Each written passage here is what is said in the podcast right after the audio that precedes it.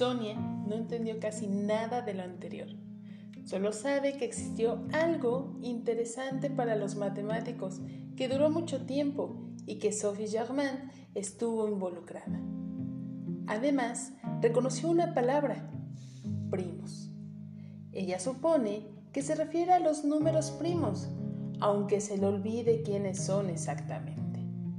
Ante la dificultad de la comprensión de la cita de Pierre de Fermat, decide no darse por vencida, así que aprovecha el Internet para investigar y comprender mejor ese algo tan interesante para los matemáticos.